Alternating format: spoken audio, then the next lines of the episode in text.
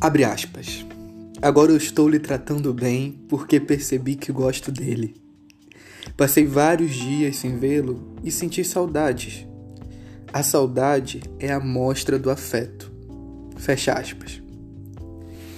Esse é um trecho do livro Quarto de Despejo, da autora e escritora Carolina Maria de Jesus.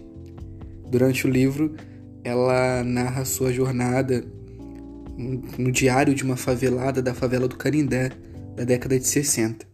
O livro traz muitos dilemas e desafios que Carolina enfrentou né, durante esse período, mas esse trecho é um dos poucos trechos que a gente consegue perceber a afetividade de Carolina por homens, né?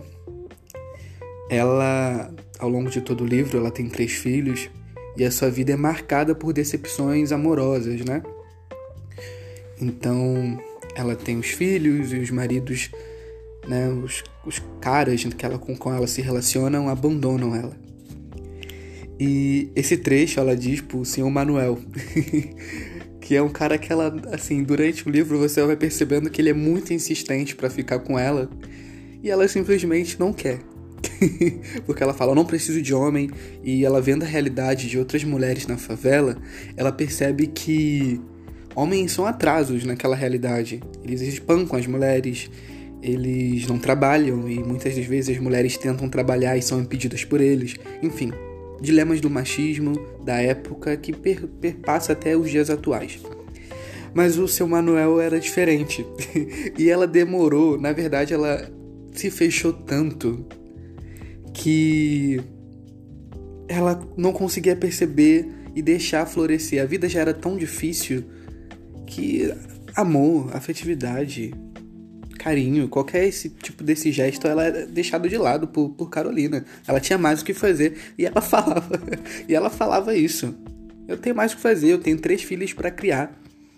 Tem que saber o que, é que eles vão comer amanhã e eu não sei o que eu vou dar para eles de comer amanhã. Eu preciso catar papel. Então, ela era uma catadora de papel, né? Para quem não conhece a história de Carolina. Mas esse trecho me, me chamou muita atenção e eu queria compartilhar ele aqui, porque de certa forma, essa casca que Carolina criou, a gente aqui também vai criando, né? Eu falo por mim. Eu criei uma casca. E ao mesmo tempo é difícil hoje em dia perceber, né, que a gente precisa estar tá mais aberto. E eu tô falando isso aqui de um lugar de muita hipocrisia, tá? Eu sou bem honesto. Porque a gente cria uma redoma de proteção, de autocuidado, de uma solitude maravilhosa que você não quer que o outro é, destrua isso. Você tá protegido, tá maravilhoso. Então vai vir outra pessoa para me, né, desconcertar tudo que eu organizei muito bonitinho. É a mesma coisa quando se mora sozinho, aí você tem todos os seus dilemas com a sua casa de cuidado, e aí vem passar uma visita aqui na sua casa uma semana, duas semanas e muda o fluxo. E você não quer que o seu fluxo da tua casa mude. é bem isso, né? E aí, o que eu gostei é do desfecho, né, dessa dessa relação da Carolina. Ela percebeu, porque nesse período ela conheceu um cigano que foi morar na favela do Canindé. É, e esse cigano era um rapaz muito bonito. Ele parecia com Castro Alves. Depois você pesquisa aí no Google para você ver o Castro Alves. Joga no Google Imagens. Castro Alves era um rapaz bem bonito, inclusive. Ele era bem parecido com Castro Alves. E esse rapaz, esse cigano, encantou Carolina. E ela ficou completamente apaixonada, perdida, e foi deixando um pouquinho de lado o senhor Manuel. E aí depois ela ficou com raiva desse cigano porque ele usava dessa beleza dele para encantar as meninas mais jovens, né, da favela. E ela acabou percebendo que ela estava sendo influenciada por ele também, assim, se deixando levar por esse encantamento dele. E depois de tudo isso, ela, ela ficou pra Carolina: não, não, não, você tá sendo burra. Você tá sendo, deixando levar pra esse cara: não, não, não, vamos parar com isso. e ela percebe que o, o seu Manuel era quem ela de fato gostava. assim, e ela. Vou abrir uma outra aspas aqui do trecho que ela fala assim: Olha, é, uma moça acaba querendo. Ela tá ela, o seu Manuel e uma vizinha. Que ela fala, como você vai ficar. Ela fala, a vizinha fala pro seu Manuel, como você vai ficar com essa mulher? Ela é toda suja, porque a Carolina era catadora, né? Então ela. Enfim. E ela abre aspas, ela bota assim. Eu percebi que a sua intenção era me diminuir, aos olhos dele. Mas ela chegou tarde demais. Porque a nossa amizade é igual uma raiz que segura uma planta na terra.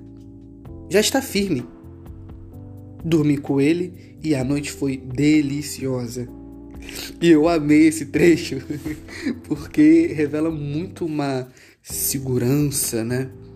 Dela e dessa amizade, porque relação é isso. A insistência dele em se gostar do seu Manuel para Carolina foi construindo um vínculo muito forte entre os dois. E eu acho esse trecho de uma beleza, de uma riqueza, que não é aquele amor romântico escancarado, porque, como eu disse, ela estava flertando com o cigano e depois ela percebeu que, enfim, né? Não era aquilo. que ela realmente gostava era do, do seu Manuel. Ela só não queria encarar essa relação por diversos dilemas que ela estava vivenciando. Ela não queria um homem pra segurar ela, né? Tipo, limitar. Porque Carolina era uma mulher que queria eh, ser uma artista, uma, uma escritora.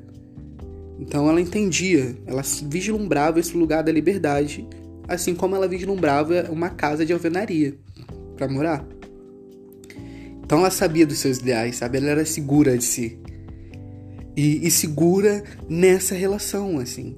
E eu acho isso de uma, uma beleza e eu fiquei projetando esses dois trechos, eu fiquei projetando na minha vida. E eu acredito que você que está ouvindo esse podcast também é, vai, vai se identificar um pouco.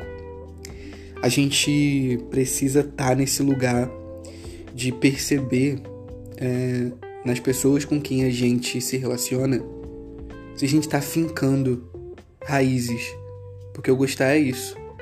Gostar é cultivo eu vou cultivar uma, uma relação. Então, eu acho que é uma reflexão pra gente. Não se deixar levar pelo momento, não se deixar levar pela beleza, né, pelos atributos físicos da pessoa, porque é tudo passageiro. E perceber ali que o gostar tá na minúcia, tá no dia a dia, tá na entrega. E não só isso, né? É, tá muito nesse cuidado, esse plantar. Eu acho que é isso. É... E aí eu queria muito entender muito mais, mais como a gente não tem uma fórmula para perceber isso, né? Acho que a gente vai se dando conta disso ao longo da vida. E também acho que é importante a gente não confundir é, o sentimento de saudade que ela fala nesse primeiro trecho. Por isso que eu gosto de trazer essas duas passagens, porque são importantes. A primeira ela mostra que ela tá com saudade dele e percebe que gosta. Porque a gente pode sentir saudade da pessoa gostar, mas ser uma relação super frágil, né? Que, enfim, só tem esse gostar de um lado. Mas nessa relação existe toda uma recíproca. Então, é isso. É você entender o lugar da saudade a partir dessa reciprocidade. Entender o lugar do gostar a partir dessa reciprocidade. É plantar junto. Acho que é isso. Até o próximo episódio.